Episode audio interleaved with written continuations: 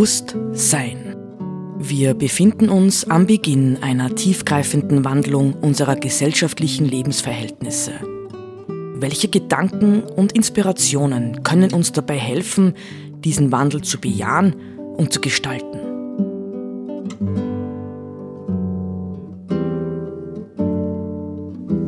Eine Sendung von Roland Steidl.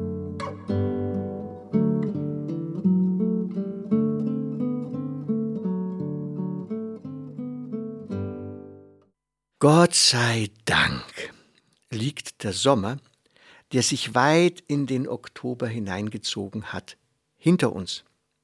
Natürlich, ich weiß, dass es Menschen gibt, die Hitze lieben, aber viele leiden auch unter ihr. Und vor allem, wir spüren, dass etwas nicht mehr stimmt. Darum tut, finde ich, der November so gut. Im November erleben wir etwas wieder stärker als noch im Oktober von der Polarität des Lichten und des Dunklen. Das Licht wird wieder Tag für Tag weniger, das Dunkel mehr.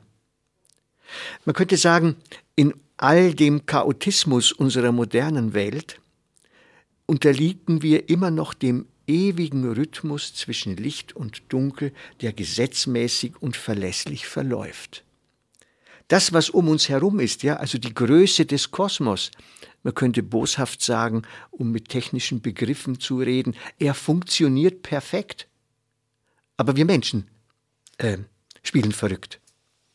Jedenfalls kennzeichnet das unsere Lebenswelt.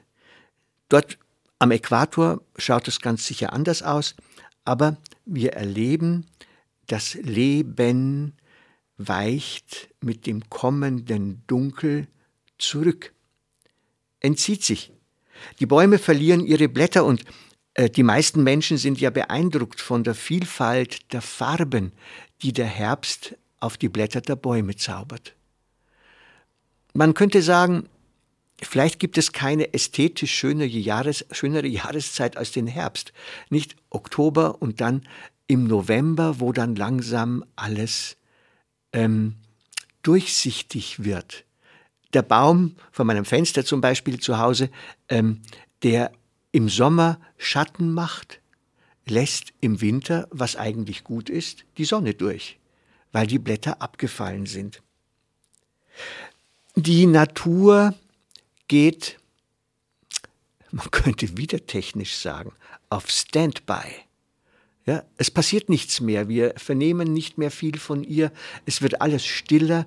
Wenn dann der erste Schnee kommt, ich hoffe, er kommt bald, dann wird, man könnte fast sagen, ein Leichentuch über die Welt gelegt. Ganz weiß. Auch die Akustik verändert sich. Im Sommer ist alles dicht und laut und im Winter wird es stiller. Ja? Die Welt, die Natur um uns wird stiller. Sogar der Motorlärm verliert an Intensität, ja, wenn es kalt wird. Kein Wachstum mehr. Pause. Zeit zum Innehalten. Kräfte sammeln. Sich besinnen. Konzentrieren. Das ist ein spannendes Programm für na, ich möchte sagen, als Gegenpol zu einer sich ständig beschleunigenden Konsum- und Leistungsgesellschaft. Das Verrückte ist natürlich, dass wir, wenn wir dann noch ein Stück weiter denken und denken Richtung Weihnachten, das Verrückte ist, dass sozusagen am Kulminationspunkt der Stille, ja, dann in der Wintersonnenwende, gleichzeitig die menschliche Aktivität auf ihren Höhepunkt getrieben wird in der Weihnachtszeit. Ja? Ja? Hektik, Hektik, Hektik, Konsum, Konsum, Konsum, einkaufen, einkaufen, einkaufen. Das heißt, von dem, was in früheren äh, Jahrhunderten der Herbst und Winter den Menschen an Ruhe und Stille gegönnt hat, ist heute nichts mehr zu spüren. Wir sind in den Gegenpol geraten. Die Natur würde sagen, also Pause, denkt mal nach, äh, was habt ihr vor? Im erst im nächsten Jahr wird wieder weitergewachsen oder neu geboren. daran, wenn wir uns das verinnerlichen, ja, wenn wir diesen Gedanken verinnerlichen, und das ist ja wichtig, wir sind eben nicht außerhalb der Natur, sondern wir Menschen sind ein Teil der Natur. Die gleichen Rhythmen, die durch die Schöpfung durchgehen, die durch die Welt der Tiere und Pflanzen gehen, gehen auch durch uns durch. Und in vieler Hinsicht widerspricht unser modernes Alltagsleben äh, diesen Rhythmen, diesen natürlichen Rhythmen. Die, man könnte sagen, Widernatürlichkeit der Wachstumsgesellschaft ja, bei uns muss immer alles wachsen. Wenn nicht die nächste Bilanz im Unternehmen wieder mehr Gewinn ausweist als die vorherige, ja, das heißt, dass mehr gearbeitet worden ist, mehr Profit gemacht worden ist, dann ist was falsch gelaufen. Aber das ist, ich sage es nochmal mit diesem Wort, schlicht und ergreifend wieder natürlich. Sind wir darauf stolz? Ich weiß nicht, ob wir es überhaupt noch wahrnehmen. Also lineares Wachstum entspricht nicht den Vorgaben natürlicher Lebensbedingungen. In der bäuerlichen Welt hat sich das Leben im Herbst ja und im Winter nach innen verlagert. Wir mit unserer Widernatürlichkeit erleben sozusagen dann auf Dauer in vielen Berufen, das ist ja permanent Thema jetzt, Erschöpfung. Ich schaff's nicht mehr. Ja, die Welt überfordert mich, der Beruf überfordert mich, die Familie überfordert mich, alles zusammen überfordert mich. Ich will nicht mehr, ja, ich will aussteigen. Ja, ich will das nicht mehr. Das liegt zu einem gewissen beachtlichen Teil daran, dass wir in völlig widernatürlichen Rhythmen leben. Wäre meine These, ja, zwangsweise. Nicht, das sind wir ja, viele Menschen sind ja ganz einfach fremdgesteuert an dieser Stelle.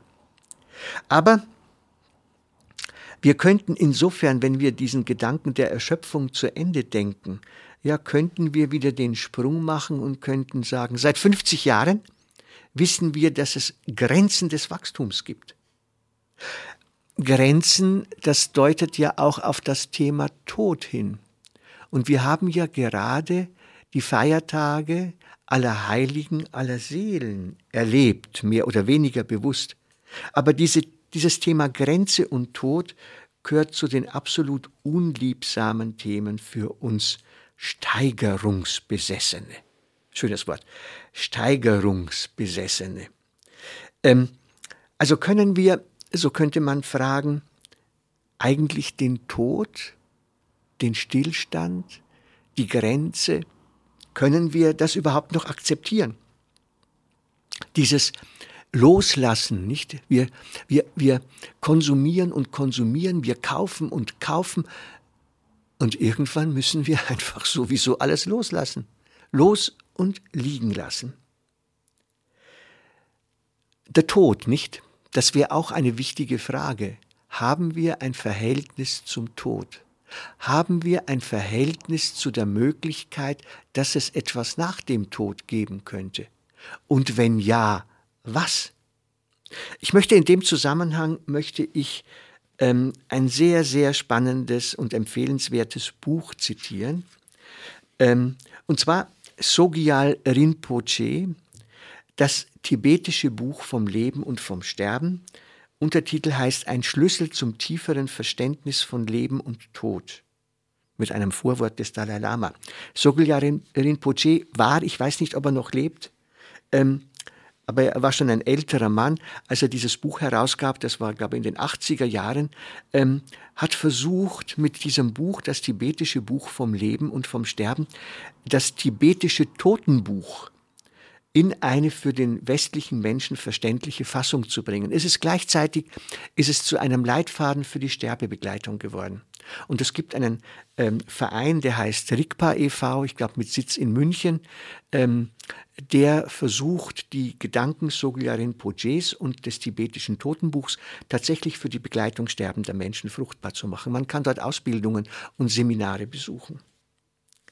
Dort steht also in diesem Buch, das tibetische Buch vom Leben und vom Sterben, Folgendes. Alle großen spirituellen Traditionen der Welt, das Christentum selbstverständlich eingeschlossen, haben uns erklärt, dass der Tod nicht das Ende ist. Alle haben die Vision eines wie auch immer gearteten Lebens danach, das unserem jetzigen Leben erst seine wahre Bedeutung verleiht. Aber trotz dieser Lehren ist die moderne Zivilisation in weiten Teilen eine spirituelle Wüste. Die Mehrheit glaubt, dieses Leben sei alles. Ohne einen wirklichen, authentischen Glauben an ein Leben danach führen die meisten Menschen ein Leben ohne jeden letzten Sinn. Ich bin zu der Überzeugung gelangt, sagt Sogeljarin Poche, dass die katastrophalen Folgen einer Verdrängung des Todes weit über das Individuum hinausreichen. Sie betreffen den ganzen Planeten. In seinem eigensinnigen Glauben, dass dies Leben sei das einzige, hat der moderne Mensch keine Langzeitvisionen entwickelt. Nichts hält ihn mehr davon ab, den Planeten aus kurzfristigem Eigeninteresse auszuplündern und auf eine Weise selbstsüchtig zu leben, die sich für die Zukunft als fatal erweisen könnte.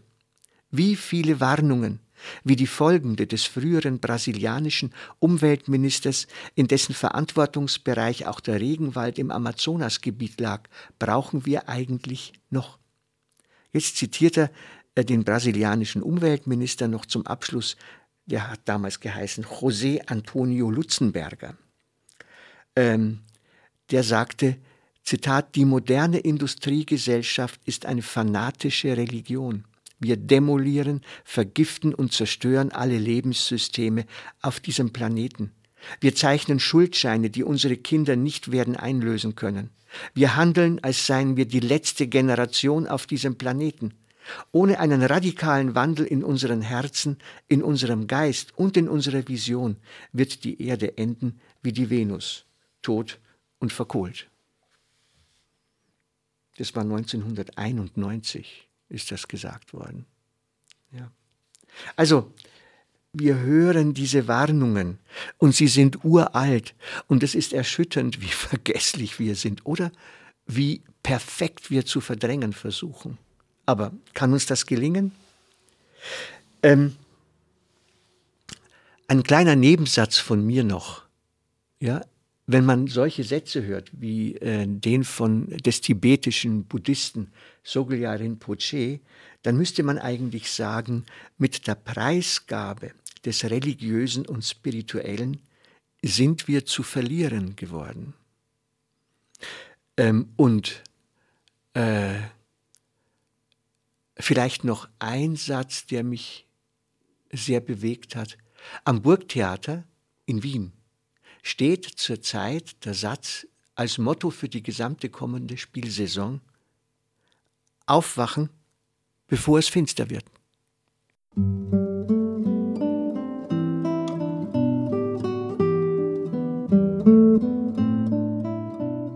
Sie hörten Bewusst Sein.